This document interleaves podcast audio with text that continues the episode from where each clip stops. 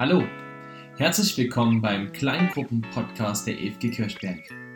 Wir lernen, Kleingruppen zu verstehen und gemeinsam zu leben.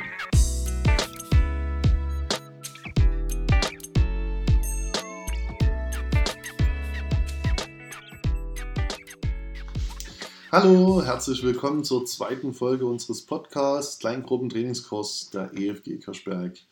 In der letzten Lektion hast du von Gottes großer Vision gehört. Er möchte Menschen retten. Er will Menschen aus allen Völkern, Sprachen und Kulturen. Du hast gehört, dass du ein Teil von der Mission bist, die diese Vision umsetzt. Und du hast eine Strategie gelernt, die diese Mission umsetzt. Multiplikative Kleingruppen. Wenn wir Menschen von einem Plan oder einer Strategie hören, dann wollen wir immer gleich wissen, wie etwas geht und es möglichst schnell umsetzen. Aber heute möchte ich mich mit Anton darüber unterhalten, wie du einen erfüllten und ausgeglichenen Dienst für Jesus leben kannst.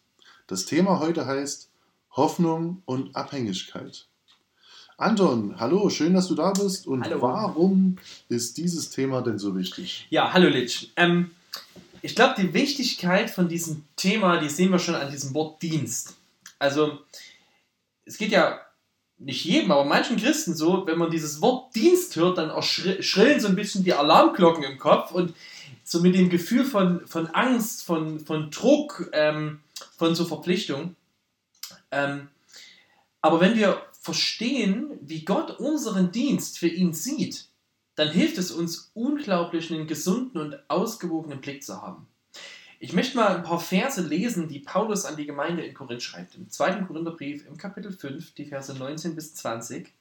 Dort sagt er, Gott war ja in Christus, als er durch ihn die Menschen mit sich versöhnte. Er rechnete ihnen ihre Verfehlungen nicht an und übergab uns die Botschaft, oder man könnte auch übersetzen, den Dienst der Versöhnung. So sind wir nun Botschafter für Christus und es ist Gott, der durch uns mahnt. Wir bitten im Auftrag von Christus, nehmt die Versöhnung an, die Gott euch anbietet. Also die erste Frage, haben Christen einen Auftrag bekommen? Ja. Ja, wir haben den Auftrag und wir stehen im Dienst Gottes. Wir stehen im Dienst des Evangeliums. Der Grund dafür, warum wir Christen heute noch nicht im Himmel sind, warum wir nicht ähm, äh, schon dort sind und Gott dort anbeten, das ist der, dass wir einen Job zu erledigen haben auf dieser Erde.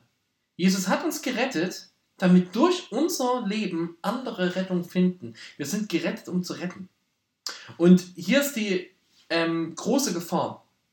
Wir wissen zwar theoretisch, dass wir gerettet sind und unser Dienst erst darauf folgt, aber unser Herz, das ist so tief religiös geprägt von seinem, von, von seinem ganzen Grunddenken her, dass wir immer wieder sich bei uns so eine Lüge einschleicht. Und zwar diese Lüge, ähm, wenn ich nicht leiste genug, wenn ich nicht vielleicht gut genug meinen Dienst mache, dann könnte Gott mich hier ablehnen. Oder wenn mein Leben nicht genug Frucht bringt, dann liebt Gott mich nicht.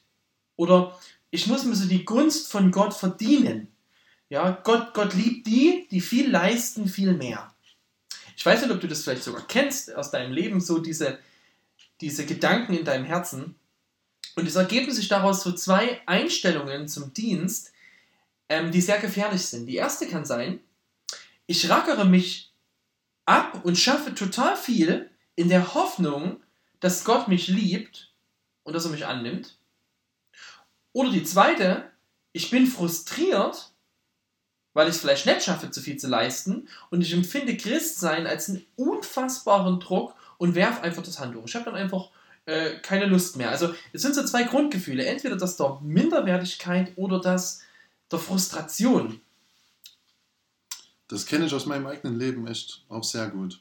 Aber wo hast du das schon mal praktisch erlebt? Ja, ich kenne es auch. Ähm, ich habe, ähm, bin über, über, über Jahre, habe ich oft so, so einen Druck verspürt, ähm, dass mein Leben unbedingt Frucht bringen muss. Also habe ich mich angestrengt, investiert, abgearbeitet und dann, dann kamen manchmal Rückschläge. Ne? Es passiert ja nicht immer alles das, was man sich so wünscht. Und als dann Rückschläge kamen, da, da war ich total überfordert. Da habe ich gedacht, Gott, ähm, du, du willst doch, dass ich dir diene, du willst doch Dinge tun, du, du willst doch auch, dass ich mich einsetze. Warum lässt du dann jetzt nicht zu, dass das gelingt?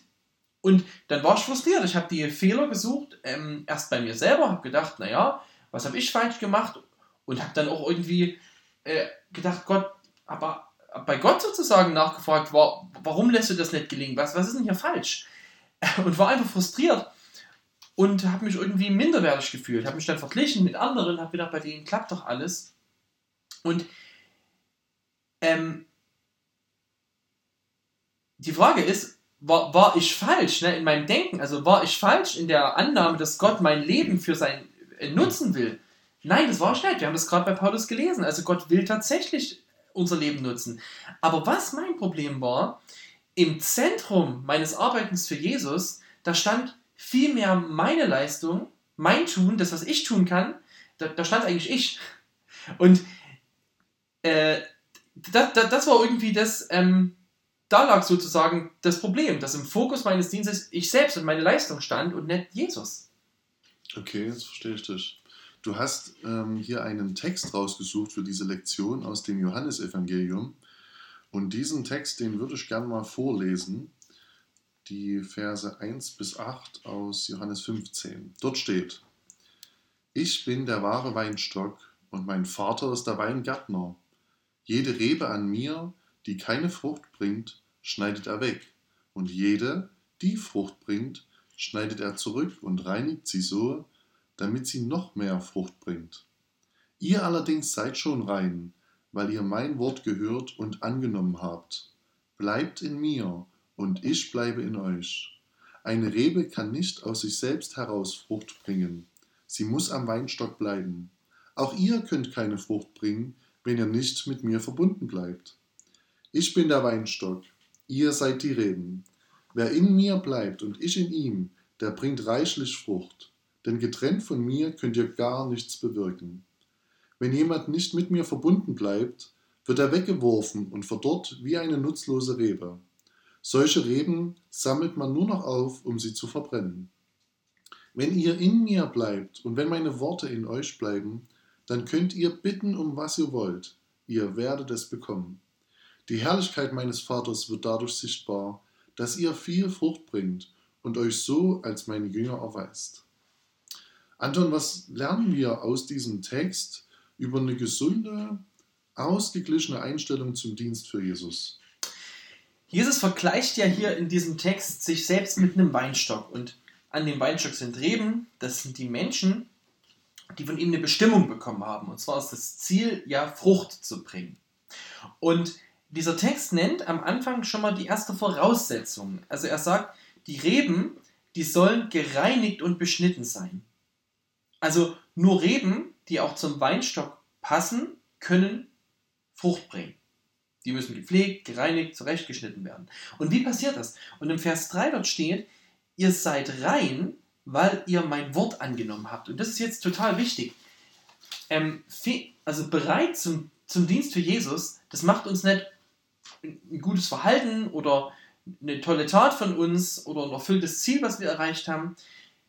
Uns, was Reben brauchbar macht, das ist, dass sie durchs Wort, das Wort Gottes annehmen und das Wort Gottes glauben. Also Gott selbst ist der Weingärtner. Er ist der, der die Rebe reinmacht. Das macht die Rebe nicht selbst. Und es passiert dadurch, dass ich das Evangelium von Jesus Christus, von Jesus Christus annehme, dass es die Grundlage meines Lebens ist. Als Christen verstehen wir das Evangelium ja oft so als so das ABC des Christseins, so der Start, ähm, was du am Anfang verstehen musst, so vier Punkte. Aber was hier schon deutlich wird, das Evangelium ist viel mehr. Das ist das ABC, äh, A bis Z eigentlich des Christseins, ist das Fundament. Also wir brauchen immer, wenn wir davon reden, dass wir, dass wir mit Jesus leben, ist das Fundament davon, dass wir selber durch Jesus Vergebung, Reinigung und Annahme bekommen. Dass, dass wir das nicht selber schaffen, sondern dass wir das durch Jesus geschenkt bekommen. Ähm, und, und das ist diese Wahrheit, die hier erstmal dahinter steht. Wenn du an Jesus Christus glaubst, dann bist du gereinigt dann bist du von Gott angenommen, dann bist du geliebt, dann bist du sicher, dann hast, hat dein Leben schon Bedeutung. Dann bist du wertvoll. Weil du zu Jesus gehörst. Ich finde es in dem Bild von dem Weinstock nochmal gesprochen total wichtig. Nicht die Rebe definiert, welche Rebsorte sie ist, sondern das definiert der Weinstock, an dem sie ist. Und wenn du an Jesus bist, wenn du zu ihm gehörst, wenn du an ihn glaubst, dann bist du eine neue Schöpfung, dann hast du eine neue Identität bekommen, dann bist du ein Kind Gottes.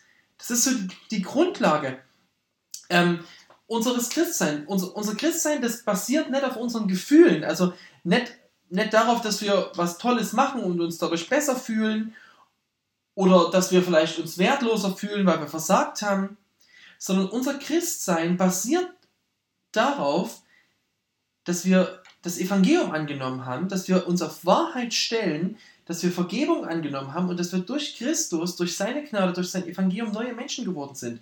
Wir, unser Christsein basiert auf dem, was Jesus gemacht hat und nicht auf unserer Leistung. Deswegen sagt Jesus auch hier in dieser, im Vers 4, bleibt in mir und ich bleibe in euch. Eine Rebe kann nicht aus sich selbst heraus Frucht bringen. Sie muss am Weinstock bleiben. Auch ihr könnt keine Frucht bringen, wenn ihr nicht mit mir verbunden seid. Ich bin der Weinstock und ihr seid die Reben. Wer in mir bleibt und ich in ihm, der bringt reichlich Frucht, denn getrennt von mir könnt ihr nichts bewirken.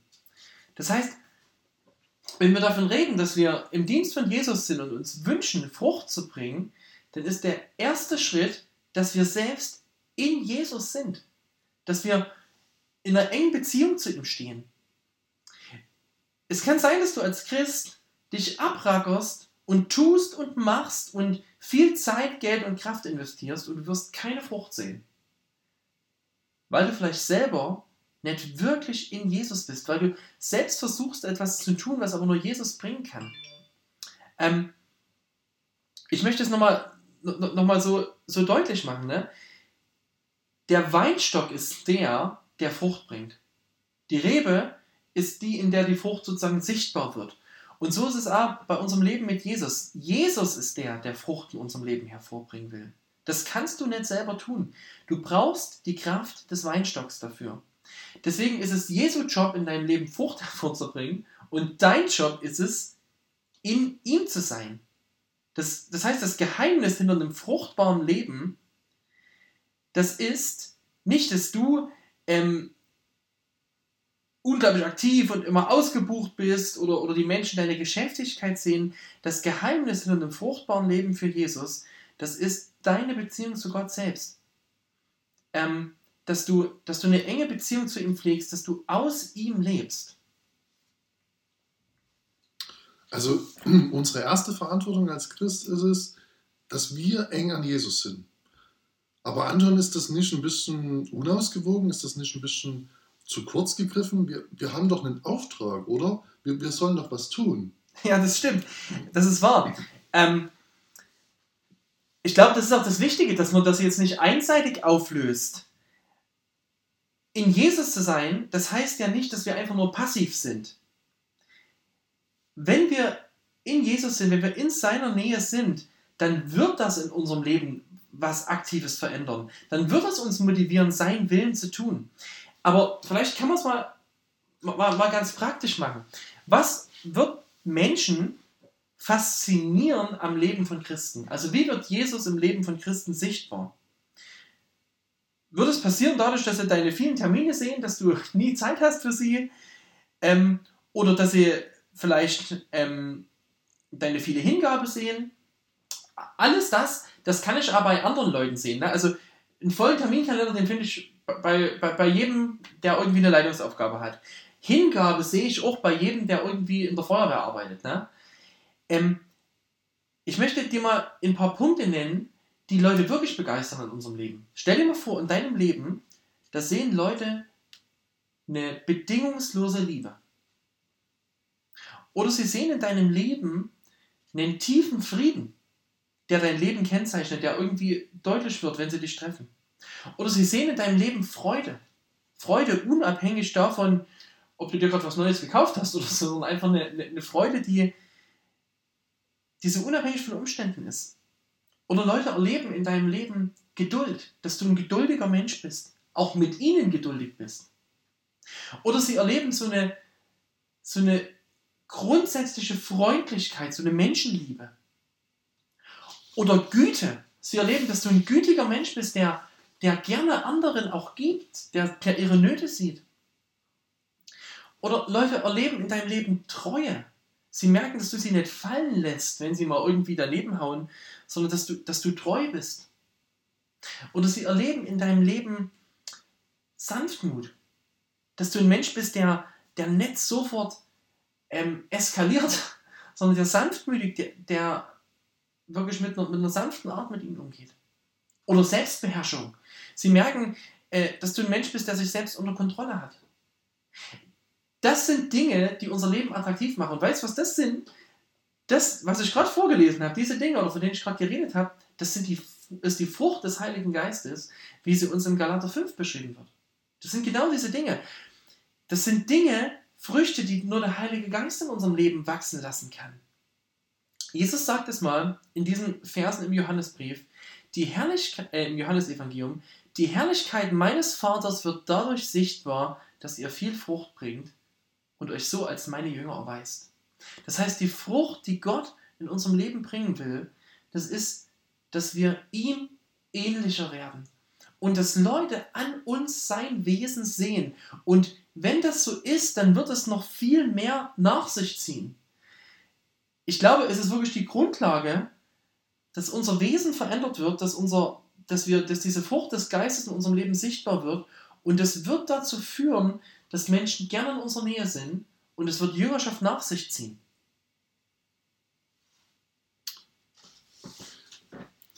Ähm, zum Schluss habe ich noch eine Frage. Wie, wie kann das praktisch aussehen, Anton? Wie kann man aus der Identität eines Christen, der in Jesus lebt, wie kann da der Alltag aussehen? Ich glaube, es sind ähm, so drei, drei ganz einfache Punkte. Ich glaube, das Erste, was wichtig ist, wir müssen Wahrheit in Anspruch nehmen. Das heißt, als Christ bist du immer wieder in, der, in, so, einem, in so einem Kampf, wo der Teufel dich versucht zu belügen über deine Identität. Das, was ich am Anfang gesagt habe, ne? dass du immer wieder in dieses Gedanken hineinkommst, ähm, wenn ich nicht genug leiste, dann, dann liebt Gott mich nicht. Das Erste, was du lernen musst, ist, du musst leben auf Grundlage von Wahrheit. Das heißt, du musst ähm, deine Bibel lesen und das, was die Bibel über dich sagt als Christ, wer du in Christus bist, zur Grundlage deines Glaubens machen. Also dir immer wieder das zusprechen lassen vom Wort Gottes, dass du gerettet bist, wenn du in Jesus bist, dass Gott dich liebt, dass du nichts mehr tun kannst, damit Gott dich mehr liebt und nichts tun kannst, dass er dich weniger liebt. Das zweite ist, du brauchst selbst eine, ein, ein Leben, was eng an Jesus lebt. Ähm, damit so dieses, diese Frucht des Geistes erwächst, da, da musst, du, musst du investieren in deine Beziehung zu Jesus. Ähm, du brauchst ein Gebetsleben wo du wirklich dein Leben mit Gott teilst. Du brauchst ähm, Nähe zu Gott. Ähm, Christen werden zum Beispiel fasten, nicht um Gott irgendwas zu beweisen, aber einfach um, um Nähe zu ihm zu suchen. Ähm, Anbetung Gottes, ne, dass du dich über ihn freust, dass das Lobpreis zu deinem Leben gehört, das gehört da irgendwie alles dazu, zu so einer engen Beziehung zu Jesus. Und das dritte ist, es geht auch darum, loszugehen. Ähm, in Jesus zu sein, das bedeutet nicht einfach nur sozusagen die ganze Zeit an seinem, an seinem Thron oder an, an seinem Kreuz zu sein, sondern es bedeutet mit ihm zusammen in dieser Welt zu sein. Ich glaube, dass wir, dass wir selber diese, diese Beziehung zu Gott erst wirklich erleben werden, wenn wir losgehen und das tun, was er vorbereitet hat. Epheser 2, Vers 10, da schreibt es mal der Apostel Paulus, dass Gott die Werke vorbereitet hat für uns, die wir tun sollen. Und in Jesus zu sein bedeutet, meinen Alltag so zu leben, dass ich sage, Jesus, was hast du vorbereitet? Was soll ich tun? Ich möchte mit dir losgehen. Und vielleicht ist es, es gibt so ein, so ein schönes Bild dafür, was, was mir sehr gut gefällt, ähm, womit man das vergleichen kann. Das ist so ein Wanderschuh. Also ein Wanderschuh, wenn du so einen Wanderschuh dir kaufst, ja, da siehst du den, wie der gebaut ist. Der hat eine dicke Sohle, der hat vorne so einen Geräuschschutz dran, einen hohen Schaft. Äh, du siehst, der ist berufen dazu, in den Alpen zu laufen. Ja, das ist den seine Bestimmung. Ähm, aber du kannst ihn bei dir zu Hause ins Regal stellen und kannst sagen, Wanderschuh, es ist deine Berufung loszugehen und der wird sich nicht bewegen. Du kannst für den applaudieren, du kannst den motivieren, du kannst für den klatschen, was auch immer, der wird sich nicht bewegen. Aber wenn du mit deinem Schuh, wenn mit deinem Fuß in diesen Schuh schlüpfst, ja, wenn genug Litsch in dem Fall ja in dem Schuh ist, dann steckt auf einmal in dem Wanderschuh das Potenzial, dass er wirklich losläuft. Das heißt, diesen Auftrag, den er hat, in den Alpen unterwegs zu sein, den wird er erst erfüllen können, wenn genug, in dem Fall Litsch in ihm ist. Ähm, und ich finde das so ein gutes Bild dafür. Ja, wir sind berufen, äh, Gottes Werke zu tun. Aber es wird erst dann passieren, wenn, wir, wenn, wenn Christus in uns groß wird. Ähm, wenn wir es zulassen, dass sein Geist in uns wirkt. Cool. Danke, Anton, für deine Gedanken. Und ich möchte euch als liebe Teilnehmer und Zuhörer dieses Kurses gerne ermutigen, nehmt euer Heft mit zur Hand. Schaut euch mal die Fragen an, geht es durch, schreibt ein paar gute Antworten hin. Als nächstes werden wir uns dann auch wieder treffen als kleiner Austausch, werden die Fragen anschauen, werden uns gemeinsam darüber unterhalten und auch noch Fragen klären, die vielleicht bei euch irgendwo aufgetaucht sind. Bis dahin bedanke ich mich bei dir, Anton. War eine schöne Zeit jetzt und Gott segne euch.